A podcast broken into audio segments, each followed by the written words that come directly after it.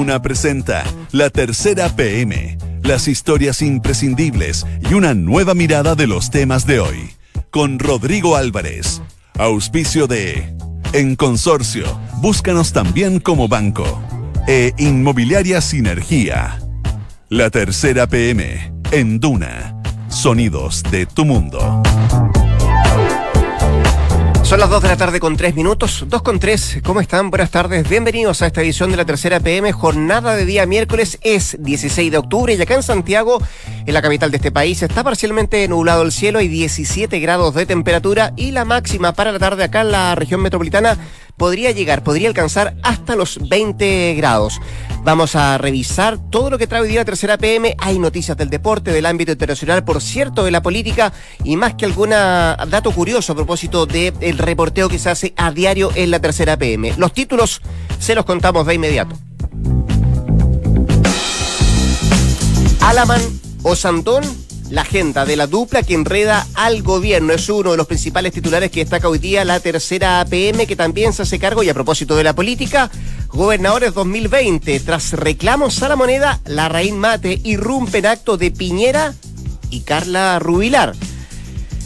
Hace rato que fue la parada militar. Bueno, hoy día trae una nota, la tercera PM a propósito de este mismo tema. Una parada militar fitness. Ejército pidió efectivos con buena condición física, estética y también sin relieves.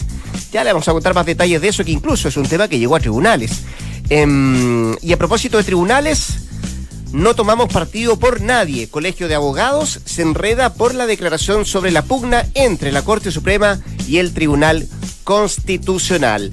Son eh, parte de los temas que destaca hoy día la tercera PM, que se hace cargo también de otra situación eh, compleja que pasa en la Universidad de Chile. ¿Falta mano firme? Se pregunta hoy día la tercera PM. Ex rectores de la Universidad de la Casa de Bello entran al debate sobre el clima de intolerancia en esa casa de estudios. También Vamos a revisar algo del deporte. El sanador de Alexis, las milagrosas manos a las que tanta fe le tienen las estrellas chilenas. Este a propósito de la información que además está desplegada en la tercera hoy día, que tiene que ver con eh, la cirugía a la cual se sometió el delantero chileno que mm, salió, recordemos, lesionado después de los amistosos que jugó la selección chilena. Le vamos a contar detalles de eso también. Son las 2.5 y entramos de lleno al debate y al debate que está creciendo cada día más, que se acerca, por cierto, la fecha tope para saber quiénes de los actuales intendentes van a ser eh, candidatos a gobernadores y quiénes van a competir por ello. En los bloques habrá primaria, no habrá primarias. ¿Cuántos son los candidatos? Hemos ido contando la cara tercera PM, quienes han ido apareciendo. La lista, por cierto, más que acortarse, se alarga. Y don Sebastián Minay periodista de la tercera PM, nos va a contar a propósito de algo que tiene que ver con esto, pero también tiene que ver con una especie de pugna interna. Llamó la atención el día de ayer la presencia en un acto que encabezaba el presidente de la República que tenía que ver con una inauguración del terminal para buses eléctricos en la comuna de Peñalolén de la figura del presidente de Bópoli, Hernán Larraín Mate. Dicho sea de paso, en ese mismo acto estaba la actual intendenta y, que suena mucho para ser candidata a gobernadora por, em, eh, por, el gobierno, eh, Carla Rubilar. Don Sebastián, ¿cómo le va? Buenas tardes. Don Rodrigo, capítulo, capítulo cuánto? Y, pongámosle... Seis, siete que estamos hablando de una elección para la que falta un año. es cierto. Que hay, algunos dicen que hay mucha histeria, desesperación en la derecha gobernista. Se habla mucho de encuestas que no hemos visto. Mm. Pero como tú bien dices, eh, esto pasó ayer en la mañana. Sí. Pasó inadvertido. Generalmente yo cubrí moneda cuatro años, en el primer cuatro años del presidente Piñera, y la regla número uno es que la noticia a veces no está en el discurso, sino en lo que ocurre inmediatamente antes, inmediatamente después. ¿En la foto? ¿O es la foto? No, no, no, sí. bambalina. Al, mandatario no hay que no hay que soltar de la marca. Mm. Es más importante lo que dice fuera del acto. Y eso fue lo que pasó ayer.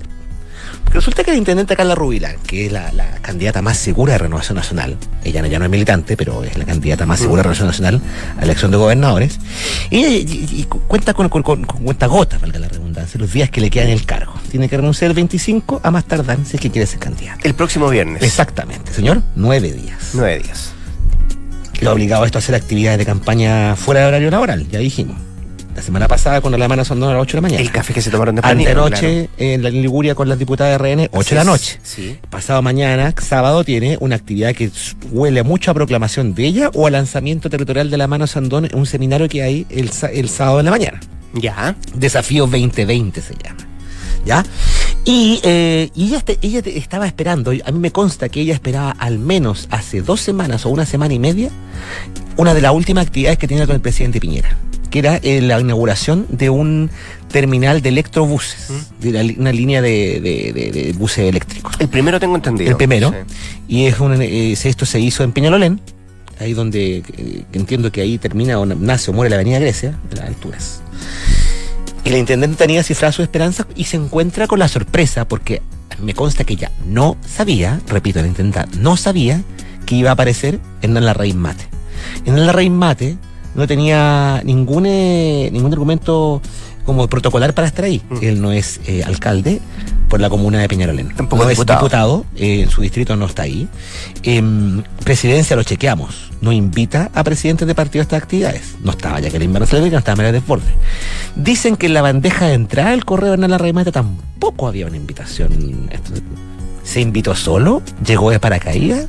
Dicen ¿Cuál, que- es, ¿Cuál es la trastienda eso? Dicen, bueno, esto, esto, Al menos de la presencia. esto es lo que pasa, esto tiene una trastienda bien corta, que después de que la Carla Rubilar hizo actividad, esta, esta actividad con Andrés Salamán, a mí me consta que en Evópolis había mucha molestia, porque decían, oye, pero si aquí tiene que ser una competencia eh, equilibrada, equitativa, entonces está bien, está haciendo, está haciendo esto al filo la desesperación, me dijeron en el partido, en ese partido, aludiendo al horario que sea la, la intendenta, y fueron bien tajantes, a mí me consta, del otro lado de la línea me decían, si después de dejar el cargo se pone a hacer actividades con el presidente, con autoridades, vamos a ir a reclamar.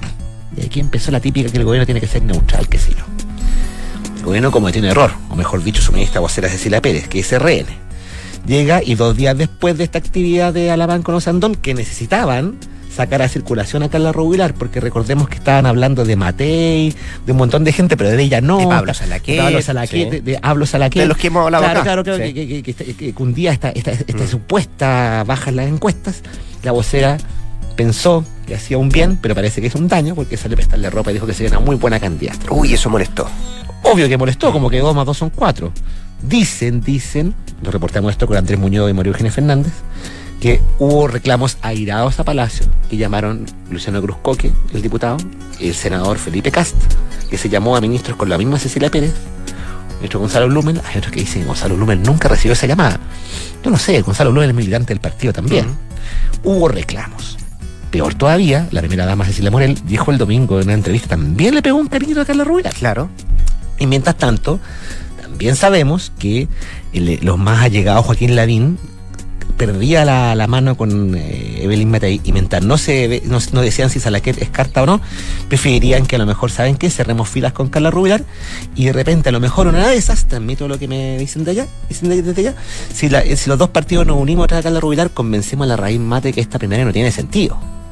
¿Me explico? Dos Sí, contra uno. Perfecto. Entonces, sabiendo todo esto, la Raíz Mate llegó y apareció ayer, eh, en- después de los reclamos a Palacio, apareció, dicen que lo llevó Luciano Bruscoque.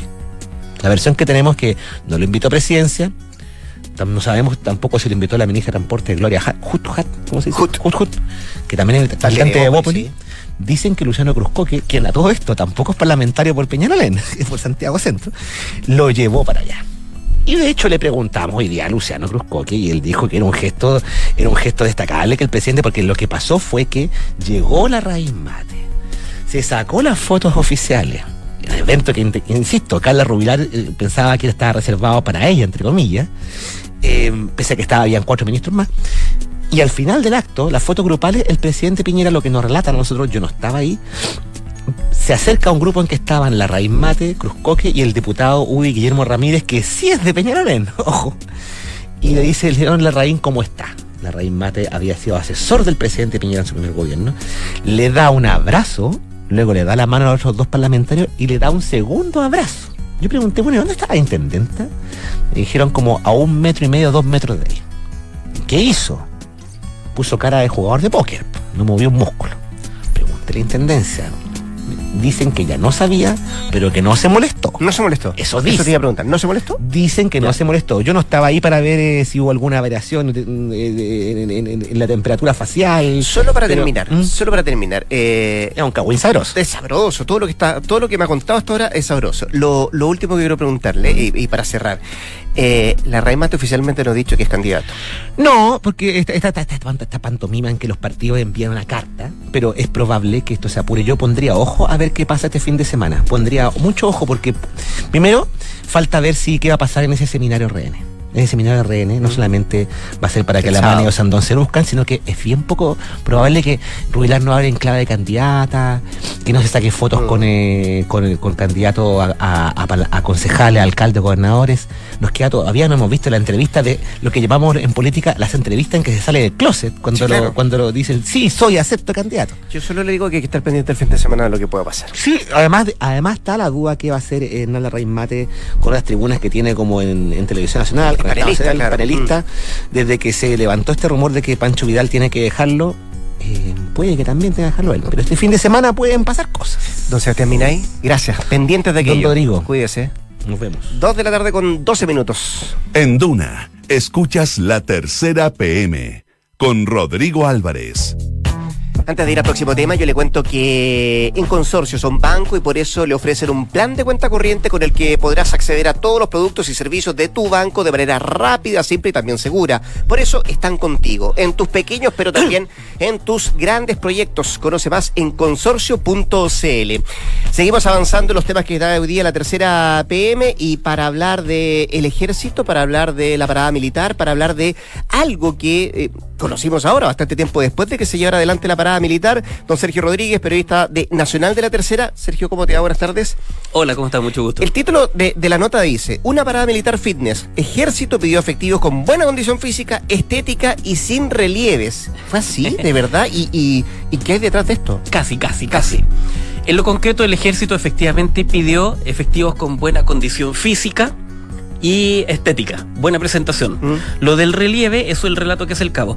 Hago el pequeño resumen. Claro. La parada militar se celebra como todos los años, el 19 de septiembre se presenta la fuerza. Este año fueron más o menos 7.600 efectivos, fue un poquitito más chico que las otras. Pero el titular del otro día, impecable para militar, siempre es el mismo, ¿no? Sí, más o menos, sí. Es una tradición republicana en este país. Eh, en, en ese marco, el que más desfila obviamente son los festejados, el ejército. La- el- es el día que conmemora la gloria del ejército. Así es. Según un cabo que se llama Nicolás Figueroa Ferrer, quien presentó un recurso de protección antes de todo esto, lo presentó por un hecho ocurrido el 7 de agosto y lo presentó el 13 de agosto y lo está viendo la Corte de Apelación de Santiago, él dijo que está siendo discriminado. Él es un trompetista. El Pero- trompetista de ese la, de la rama trompetista. Sí, justamente. Ahora en la en el ejército hay dos, eh, fu- fundamentalmente dos bandas instrumentales y de guerras que se presentan. La primera cuando sale el desfile con la escuela matrices, que es la escuela de militar, vecinos de esta casa editorial, Aquí al ladito. acá al ladito. Mm. Y la segunda es la gran banda del ejército de la guarnición de Santiago. Y esa gran banda donde desfilan todos los escalones, que es lo que cierra el desfile, Mm. se suman músicos y gente, músicos profesionales también de, de guerra, cuando uno habla de banda de guerra son caja y pito, la instrumental son el resto de los instrumentos, se suman miembros de otras bandas, en este caso este cabo, Nicolás Figueroa, es de San Antonio, Perfecto. del regimiento San Antonio. Y él dice que cuando estaban en los preparativos del desfile, ya en agosto, se emitió un comunicado de parte del ejército en donde se recomendaba, se sugería, eh, no está claro el verbo que se emplea, ¿Mm? pero que los efectivos que se presenten tengan que tener ciertos cánones estéticos, eso es una palabra, y físicos. Y él dice que cuando estaban pasando revista con un comandante y con un capitán, ellos le hablaron de el relieve. Aparentemente la palabra relieve quiere hacer referencia a lo gordito, algún rollito, no sé, al- algo que en, en su exuberante físico me imagino que sobresale lo que debería ser la condición física de un militar, entiendo yo, al menos, estoy tratando de mirarlo de forma objetiva. Eh, no está claro si él finalmente desfiló o no, no está en el, no está en el recurso, pero sí que él tuvo que hacer abandono de las tropas en ese minuto. Y bueno, y ahí quedó el caso. Y él acusa esa discriminación. Sí, Entonces el- se lo- una lo- discusión. Claro, trata, eh, lo del relieve trata de explicar lo que está escrito. Sí, Sí. a- aparentemente. Ah, porque habla de que no estén aptos física ni estéticamente. Sí, y hasta ahí eso es uno podría entenderlo. Y después, eh, como que trata de aclararlo y decir, es decir, pone de aquellas personas que, eh, o, o aquellas personas con relieve que no podrán formar parte de la. Y eso lo mandaron por WhatsApp. Perfecto. Además, ahora dos cosas. ¿Mm? Eh, este humilde periodista también tiene un, un juicio, y lo advierto, es un juicio personal, porque esto es un proceso judicial que se está llevando a cabo, lo está viendo la Corte de Apelaciones, le pidió su eh, le pidió un pronunciamiento al ejército, el ejército envió un informe y ratificó, al menos no negó los conceptos de físico, de, de- de la presentación física y estética. A La presentación física puede tratar de ser un poco abogado al diablo porque parecería muy feo mirado desde fuera que el ejército se esté pre- preocupando de lo estético Ujú. o de la presentación personal de su gente por la autoridad. Si estamos hablando de ramas castrenses y de algo que ve todo el mundo, no solamente acá en Chile, también los países vecinos, de en el fondo las Fuerzas Armadas son los que están llamados constitucionalmente a defender la soberanía de este país, yo entiendo que es correcto que, el- que, se, que se priorice una, una buena condición física por aspecto, por lo que genera, por la empatía que genera con el resto de la ciudadanía, por el deber que tienen. Lo de condición física me parece pertinente. ¿Mm? O al menos creo que se puede defender. El punto es lo estético. ¿A qué se referirán el ejército con lo estético? Presentación personal, que esté limpio, que esté, que, que los botones estén en su lugar, podría ser. Gordura y todas esas cosas, eh, y, y en, y en términos estéticos que se vea bonito o feo, porque eso apunta lo, lo estético, ya es mucho más cuestionable porque además es más subjetivo. ¿Y sabes por qué? Porque y, y al ser subjetivo huele, huele a discriminación, ¿no? Claro, porque además muchas veces se le ha, ha catalogado a algunas escuelas, no voy a decir cuáles, como entre comillas, que son más clasistas porque en estos desfiles presentan a cadetes eh, militares que tienen una mejor pinta, que tienen, no sé, ojos, pelo, tal, de porte de tal o cual color, y es y que ha sido una discusión en años anteriores. Entonces tal vez esto no creo que vaya en esa línea, pero condimenta esa discusión que, que- es histórica. Ahora hay que ver cómo se resuelve, cómo el ejército lo explica. Insisto, si ellos explican lo estético como una presentación personal, que el, el ejército tiene una cierta rigurosidad marcial, eh, podría ser. En términos físicos, normalmente los que desfilan son los cadetes, son la- las personas que están o en haciendo el servicio militar o los primeros años o son parte del contingente que teóricamente también tienen que entrar en una batalla, no los músicos. Los músicos muchas veces son músicos profesionales que se dedican a esto y que la condición física que se les exige es la que les permita sostener un gran instrumento, una tuba, un bombo, una Deja- caja. Déjame entender una parte, déjame ir un poquito a lo judicial para, para entender bien. Se, se, se acoge este recurso de protección que presenta este trom- Se trompetista. acoge y eso significa que se va a analizar Se va a analizar, sí, y se eh, al cierto. ejército. Y, y- y entiendo, claro, que se le pide a los recurridos, en este caso al ejército, que se pronuncie, ¿no? ¿Cuál es el argumento del ejército en esto? ¿Cuál es, ¿Qué ha dicho el ejército respecto a eso? A la- Normalmente los se- argumentos se siempre son uno tras otro y el primer informe que evacuaron ¿Ya? da cuenta que efectivamente se solicitó porque se hace referencia a que la, la condición física y o estética tienen que ver con la posibilidad de que todos los integrantes de que están en un desfile tengan la capacidad física para estar en él, resistir la parada, Mm. el desplazamiento, las horas de pito, esas Pero cosas. ese escrito descarta, por ejemplo, vulneración de los derechos de... Lo descarta. Lo descarta. En ese escrito no, no se- eh, dice que no en ningún caso apunta a una discriminación, sino justamente a que las tropas de las fuerzas se les llama técnicamente estén en condiciones de soportar un desfile y además de tener una presencia física acorde con lo que es su rango, su- sus características. Es por ejemplo cuando una persona, y en esto no me quiero poner del lado del ejército, sino estoy tratando de entenderlo, cuando una persona contrata un personal trainer, eh, podría llegar una persona gordita sobre, con sobrepeso, pero normalmente para su trabajo no va a ser bien visto. Lo va a afectar porque la persona que lo está contratando, la, persona que es recurrente en eso, espera que llegue alguien que le, dé pautas de actividad. Tal vez con el ejército ocurre lo mismo. Uno esperaría que la, la gente del ejército tenga una buena condición física. El punto es lo estético. Mm. Allí yo creo que salí de la discusión porque como al ser subjetivo se gen- se- es el germen de la discriminación de quien lo determina. Es lo que está acusando este cabo, a mi juicio, legítimamente la, de la justicia. Hay que esperar el desarrollo de eso. Sí, eh, la última para terminar, eh, Sergio. eh, y hace mención el escrito al WhatsApp. Sí, y en Sí. el, el WhatsApp el ejército dice que lo desconocía. Que ellos enviaron una circular interna, le solicitaron a la jefatura. ¿Desconoce el envío o desconoce que existiera ese, ese desconoce el envío de- porque de- el, ejército al menos en al menos en el documento que se hace entrega a la Corte de Apelaciones de Santiago se dice que efectivamente existe una circular hay una instrucción del parte del comandante en jefe y que eso tiene que ir bajando a los diferentes mandos para que les sea comunicado oralmente o, vía lectura o en sus correos institucionales me imagino a la gente que a la tropa a, a los efectivos a la fuerza pero ellos el ejército dice que no sabía que no está en su conocimiento que eso se haya difundido por WhatsApp Ah. Ahora, el mundo de las redes sociales, todos sabemos que fluye demasiado rápido la información, no nos van a decir eso los periodistas. Por supuesto. Y esto no termina acá, sigue el proceso. de- vamos a ver qué es lo que pasa de aquí en adelante. Sigue el proceso y probablemente esto termine en una en, en algún parámetro, en algún tipo de protocolo de qué es lo que se espera en términos de las fuerzas de presentación ante diferentes ceremonias y protocolos también. Me parece que sería correcto. Don Sergio Rodríguez, periodista de Nacional de la Tercera. Como siempre, un millón de gracias. Que esté Muchas bien. gracias a ti, Rodrigo. Apoyo. 2 con 22. Esto es La Tercera PM con Rodrigo Álvarez. Antes de ir a la última información, quiero contarles que en Clínica Santa María están orgullosos porque fueron la primera institución privada del país en realizar un trasplante de riñón y hoy son uno de los centros privados que concentran la mayor actividad de trasplante de órganos acá en Chile. Clínica Santa María cumple 80 años siendo especialistas en ti. 2 con 22, don eh, Cristian González, periodista del Deportivo de la Tercera, se está sentando junto a nosotros porque la noticia apareció bien tempranito a propósito de lo que estaba pasando con Alexis Sánchez, que rápidamente fue intervenido hoy día en Barcelona de la lesión que tuvo en su tobillo izquierdo, si no me equivoco. Hay una, una, una definición bien, bien, bien médica de cuál es la zona que está afectada ese tobillo, pero fue operado hoy día por el doctor Cugat. Eh, ¿Le suena al doctor Cugat a usted? Me imagino que no, pero en el mundo del deporte es un tipo muy conocido. Cristian, ¿cómo te va? Buenas tardes. ¿Qué tal, Rodrigo? Yo creo que sí. ¿eh? Sí. Yo creo que al, al auditor y al lector permanente de noticias deportivas relacionadas con la estrella chilena, sí. Y te, te digo por qué. Porque ha estado involucrado Cugat en tratamientos eh, de Alexis Sánchez, de Claudio claro. Bravo y de Arturo Vidal.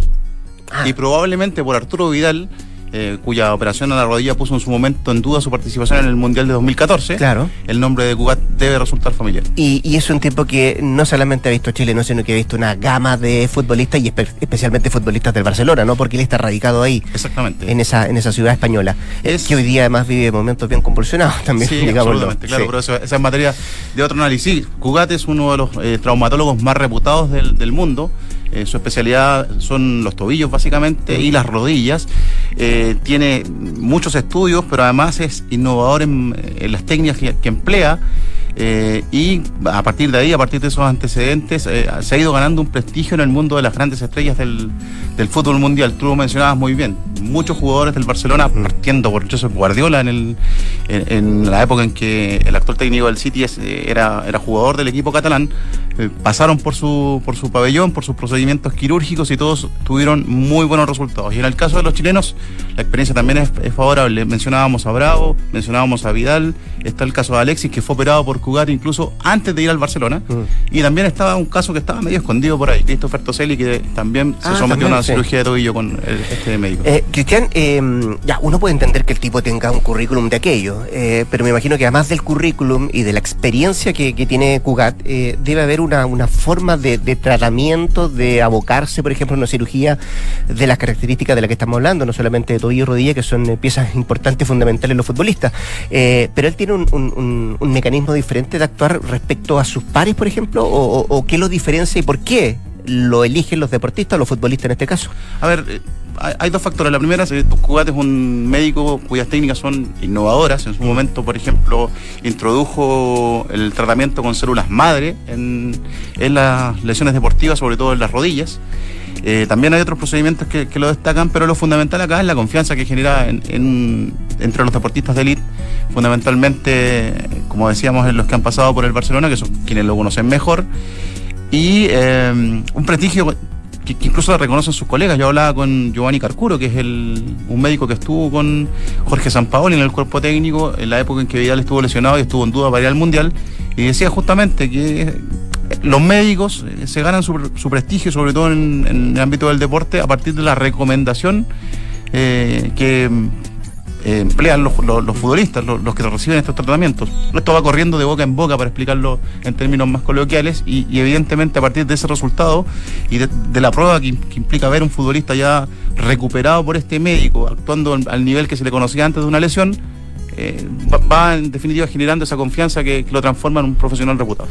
Solo por curiosidad, eh, es un tipo especializado en futbolistas eh, y especializado en rodillas y tobillos. Claro. Eh, y especializado también, o la gran gama de quienes han pasado por ahí, por el, por el pabellón de él, eh, son jugadores de Barcelona. ¿Nunca militó, nunca trabajó para el Barcelona? No, ¿Nunca hay- lo quisieron eh, llevar, por ejemplo, el Barcelona como parte del equipo médico? Me imagino que habrá algún intento en, en la historia de este médico que es parte en la década del 60, finales de la década del 60, pero hay una definición que yo creo que es más bien filosófica de su parte, en el sentido de no vincularse a ninguno de los clubes. En, Bar- en- en Barcelona, recordemos, hay otros clubes también, está el Español, está el Girona, eh, hay, hay otras instituciones a las que Cugat seguramente también le presta servicio de forma indirecta y eh, a partir de ahí es que no ha aceptado vincularse, él lo ha dicho, ni al Barcelona ni a ninguna institución que le ofrezca un contrato como médico de staff.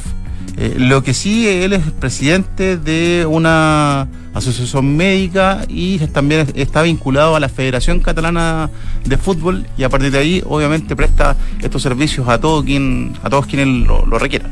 Eh, y a propósito de eso de requerirlo, me imagino que todos los que, como tú dices, toda, eh, generalmente la información cuando se trata de temas de salud y de situaciones o cirugías complejas como la que estamos hablando, eh, el boca a boca sirve mucho, la experiencia de quien haya pasado por las manos del médico eh, ayuda también a quien tiene que tomar la decisión si se va a someter o no a la cirugía con este médico o con el médico que sea.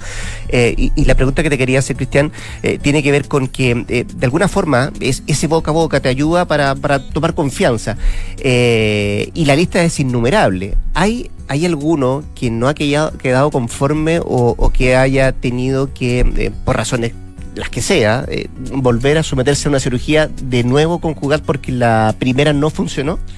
Eh, No, eh, por lo El catastro que dice. Por lo pronto, el catastro inicial que hicimos eh, en el ejercicio de esta mañana, después de habernos enterado de, de esta decisión que fue bien repentina. Ojo que el, el Fue rápida además, ¿no? Sí, el, crono- el cronograma decía otra cosa. El cronograma decía que hoy Alexis iba a ser revisado por Jugat y que Jugat iba a determinar ahí si lo, si lo intervenía o no, o si, o si optaba por una terapia alternativa, que también era una posibilidad.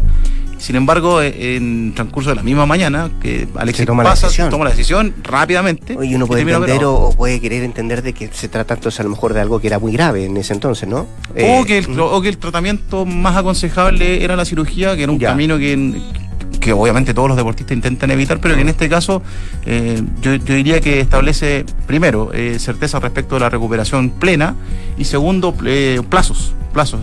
Alexis va a estar afuera del- de la cancha durante los próximos tres meses mm. y en cambio pudo haber vuelto a jugar con una terapia alternativa, pero sin garantía respecto de, de cómo iba a estar en su futuro. Sí. Y ahí era más complejo el tema. Solo aprovechar tu tiempo, Cristian. No, ¿La decisión la toma el jugador? ¿La toma el club?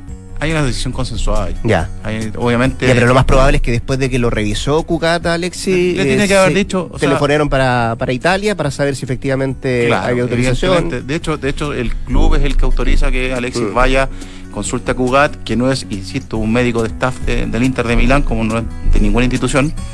Y hay comunicación entre los cuerpos técnicos, eh, médicos de- del club y, y Cugat. eh, probablemente también hay una consulta al médico de la selección, no tengo la certeza de eso, pero me imagino que el protocolo indica que, que la selección informa al Inter y el Inter a su vez eh, interactúa con Cugat. Ya, pero mm, felices no estaban en el Inter, me imagino. Para nada. pues, llevaron un jugador con características de estrella, con Viene jugar la idea amistoso. también de recuperarlo. Se lesionan un amistoso.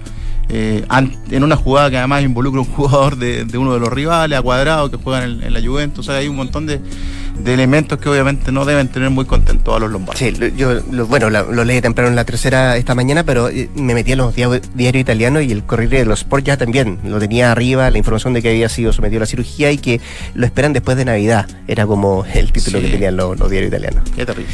Don eh, Cristiano González, gracias. Que esté muy bien. ¿eh? Gracias.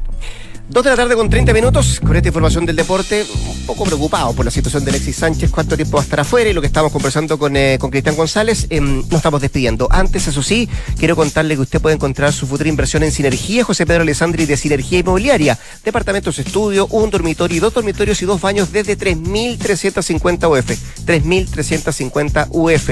Anda a conocer y encuéntralos en isinergia.cl. 2 con 31. Nos vamos hasta acá esta edición de día miércoles de la tercera PM. Nosotros nos juntamos mañana a partir de las 14 y por ahora yo le invito a que se quede acá en la 89.7. Las cartas notables con Bárbara Espejo de inmediato y luego la mejor compañía musical. Que lo pase bien, buenas tardes.